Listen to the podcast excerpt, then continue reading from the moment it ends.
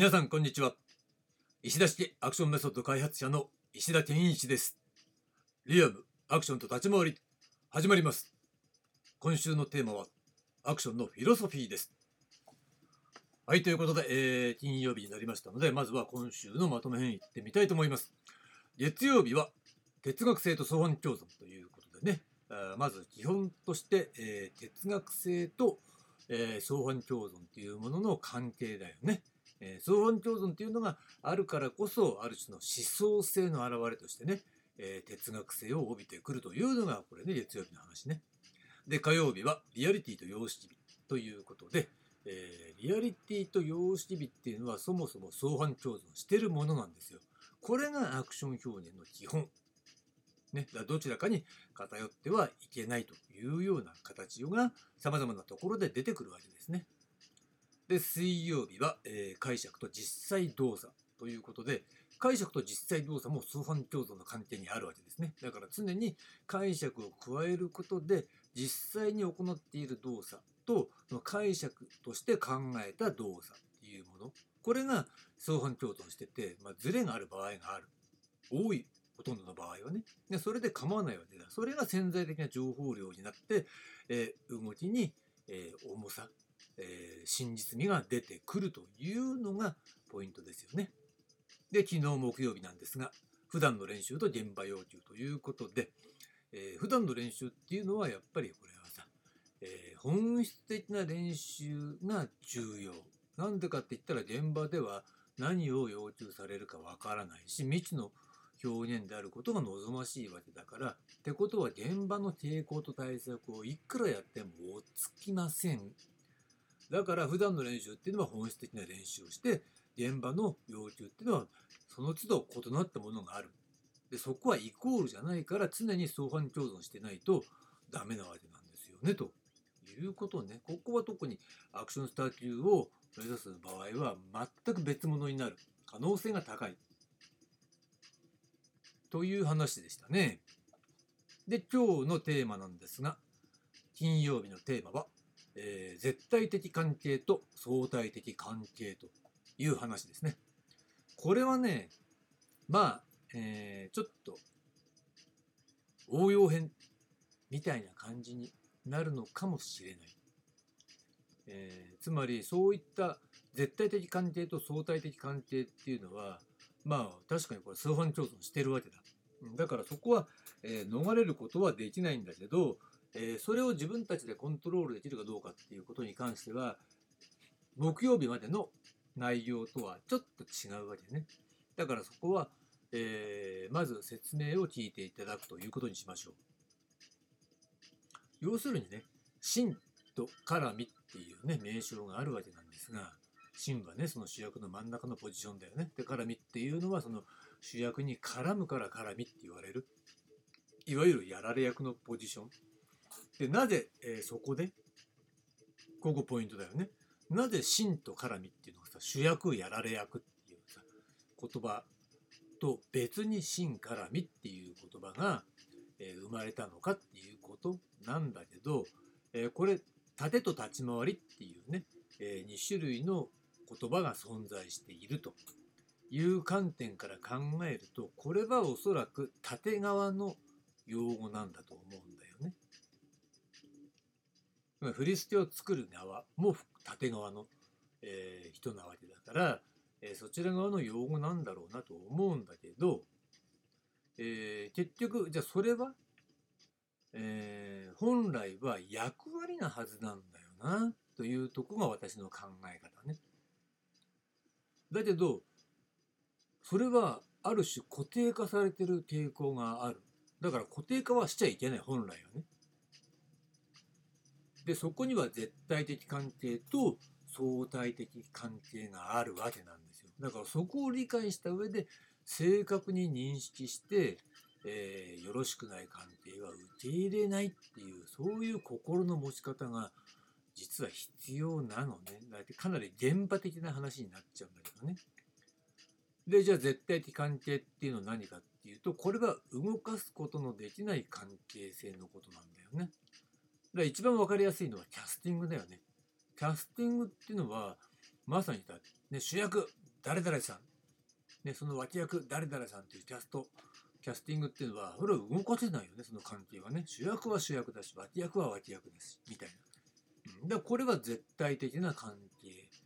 というふうに、えー、言えるわけです。でそれに対して相対的関係は何かっていうと一方の役割が決まることによって相対する他方の役割役割が決まるっていう関係なんだよね。だから本来真と絡みっていうのは相対的な関係であるっていうのがアクションフィロソフィーの考え方なんです。つまり、えー、練習上を想定すると分かりやすいよね。あ、じゃあ誰が真や、じゃあ A 君真やってくださいっつったら、あ、じゃあ他の残りの3人はじゃあ絡みねっていうふうに、真練習で A 君が真に、え、決まったことで、それ以外の人はじゃあ絡みねっていう形で相対的に、え、関係性が決まるということだよね。で、次、じゃあ B 君が真ね。じゃあ A 君は絡みに回ってっていう形で、え、変わるわけだ。で、これが、え、相対的関係。で、練習上だったら、まさに真と絡みっていうのは、あの特に問題なくその名称が機能しているんだけれどもそれが現場にまで持ち込まれていった時にいつの間にか、えー、固定化されて絡みっていう絶対的ポジションに、えー、名称そのものが固定化されてしまったっていうことね。つまり絡みっていうまあいわば階層の人たちがいるって認識になってしまってまあ今のねえー、現場はよく知りませんよ。うん、でも多分名称が変わっただけで使われてなかったとしても似たような感じだと思う。うん、つまり名称が問題だと言ってるわけじゃないんだよね。うん、その本来だったら相対的関係であるものが絶対的な関係にすり替えられてポジションとして固定されてしまってるっていうことが大事。大事というか問題なんだということなんですよね。でこれは外すことが困難であることから現状はやり過ごして、ね、自らを使用しないというところから始めるまあそれしかないわけだ。うん、だから私なんかだってそうだねふざけんなよと思ってましたけどしょうがないやり過ごすしかないよね。あ現場で、え、仕事としてそこにぶち込まれたらこうやるしかないからさとりあえずはやりますよみたいなね形。だけどそこでえ、その中にまみれていくことを良しとしないっていうそういう気持ちを持つってところから始めないと、うん、やってられませんよねという話ねそれはね。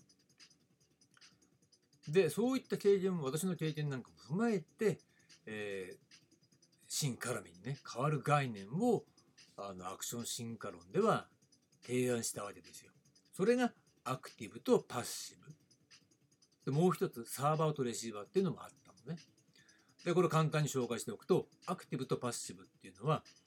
要するに、真の方がアクティブで、えー、絡みの方がパッシブですよ。つまり、えー、相手に合わせるんだから、絡みっていうのはね、それが重要な役割。だけど、相手に合わせるっていう意味においては、受動的だからパッシブなんです。うん、で、主役っていうのは、えー、それに対して自分のペースで動いていいわけだ。で、そこに絡みを合わさせるって合わせてもらうっていう立場だからね。だから、受動的である絡みがパッシブなんだったら能動的に動くからアクティブだという意味ね。だからアクティブとパッシブっていう形で分けたわけです。で、とりあえず、えー、これが、えーと、真と絡みっていう概念を消すために用語を変えるというところね。だからそこに対して理論があるわけでしょ。その受動的、能動的っていう、そういうね、役割の違い、根本的な違いからアクティブとパッシブっていうふうに命名したということで、だからこれはそのままイコール、え立ち回りと縦の違いっていうところにもつながっていく概念なんよね。だから同じじゃダメでしょ、当然ね。で、もう一つサーバーとレシーバーっていうのは、もっとそれは1対1の関係における攻防だよね。攻防の中で、えー、攻撃を仕掛ける方がサーバー。ね、それを、まあ、ディフェンスするなりなんなり、攻撃される方だよね。攻撃を受ける方がレシーバーであるということ。だから攻撃するっていうのはサーブ。でその攻撃に対してそれを受けて何らかの反応をするっていうのがレシーブだということですよね。これは芯とか絡みとか主役とかやられ役とかっていうことに関係なく、えー、一手一手にサーブとレシーブもしくはサーバーとレシーバーっていう関係が成立していく概念なんですよっていうことでまあこのアクティブパッシブっね概念とは分けて使うべきだということ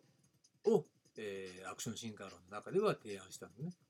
まあ、そうすることによってこれは1対1の攻防の中で何が行われているのかっていうことを解明していくときにこういった概念が必要だったわけですよね。だからそれは、ちょっとアクティブとパッシブの、名称の発生の、ね、ルーツとは若干違うけどこれ両方必要な概念だったわけですね。まあというわけで、えー、本来だったらね相対的な、えー、関係である